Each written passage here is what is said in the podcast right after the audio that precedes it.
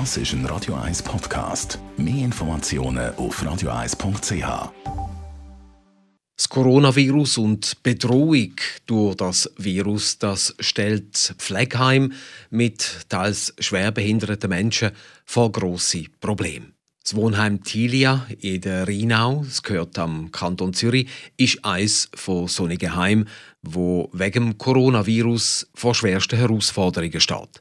Der Leiter dort, der Jetro Geng, hat mir in einem Interview erzählt, was denn das bedeutet, dort zu sein und mit dem Coronavirus müssen umgehen. Ich wollte zuerst vom Jetro Geng wissen, was das Wohnheim Tilia ist und was für Menschen dort leben.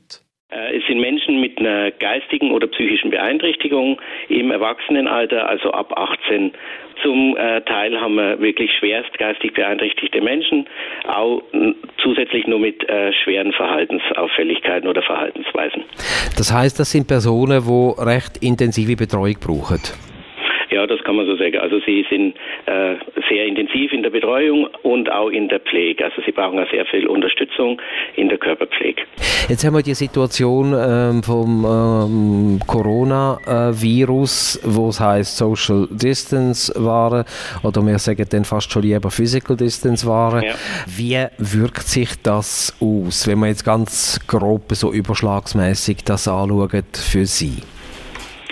Ja, das hat schon Auswirkungen, weil es ist natürlich in den Köpfen vom Personal auch um. Ähm, aber letztendlich ist es bei uns im Alltag so nett umzusetzen.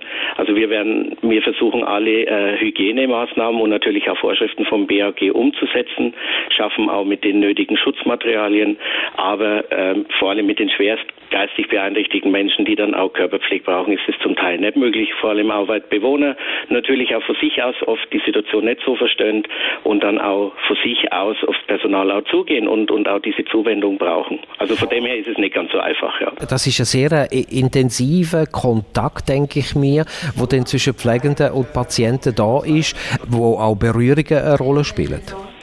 Ja, natürlich schon mit der nötigen professionellen Nähe, Distanz. Ähm, aber es spielt auch eine Rolle, weil vor allem das Personal bei uns, also wie gesagt, Menschen, die leben bei uns rund um die Uhr.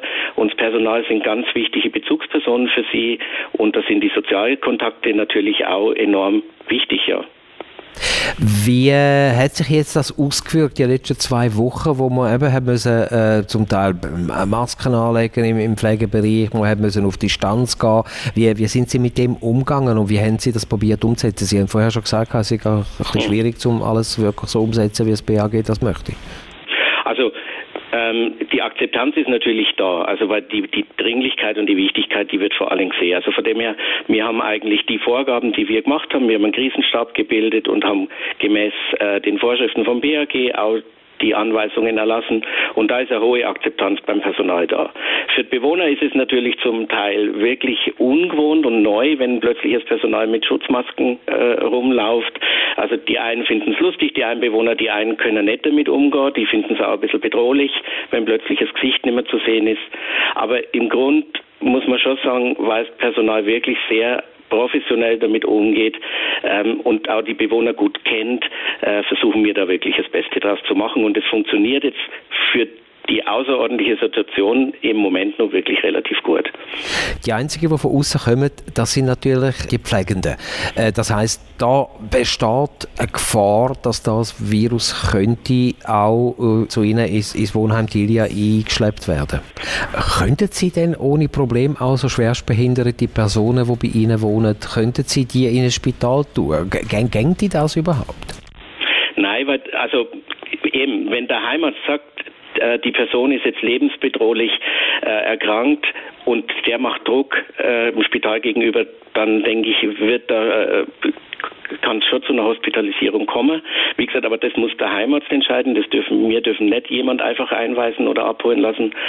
Und wir sehen das eigentlich schon auch im normalen Alltag, dass wenn wir Bewohner haben, die ins Spital müssen aufgrund von einer Operation oder so, dass Spitäler dann mit den zusätzlich mit der Beeinträchtigung und dem schweren Verhalten dann zum Teil schon auch sehr gefordert sind und die Leute relativ schnell wieder zu uns schicken. Also das ist eine Problematik, die wir nicht nur jetzt haben, sondern die wir auch schon kennen, dass Spitäler nicht äh, dafür ausgerüstet sind, auch nur mit äh, den schwierigen Verhaltensweisen umzugehen.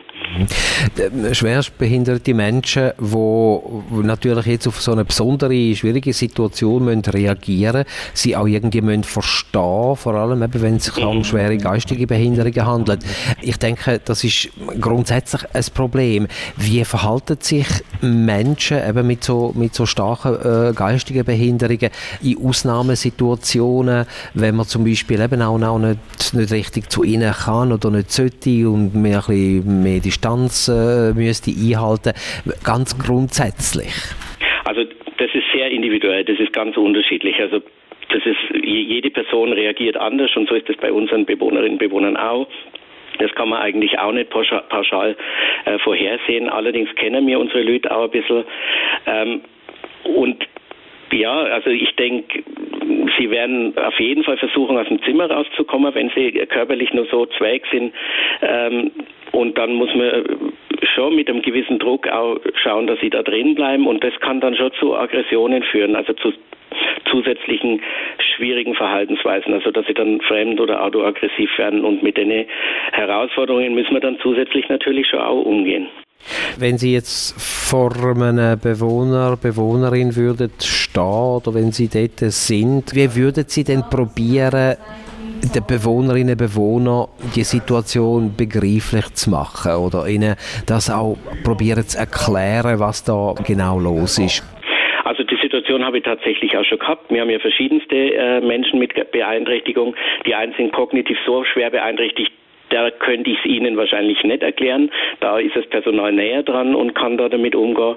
Aber ich habe neulich einen Bewohner getroffen, mit dem er sich auch gut unterhalten kann und der äh, sich dann ein bisschen beschwert hat, warum er jetzt äh, nicht mehr ja, äh, so raus kann, wie er normal raus kann, also sich nur noch auf dem Areal bewegen soll und wann das endlich aufhört. Und dann habe ich ihm schon versucht zu erklären, ja, dass mir das auch zu seinem Schutz machen und er ja da die Leute hat, die er kennt und er ist dann mit dem Hund von einem Mitarbeiter spazieren gegangen auf dem Areal und das hat ihm eigentlich auch Spaß gemacht und er hat es dann auch verstanden.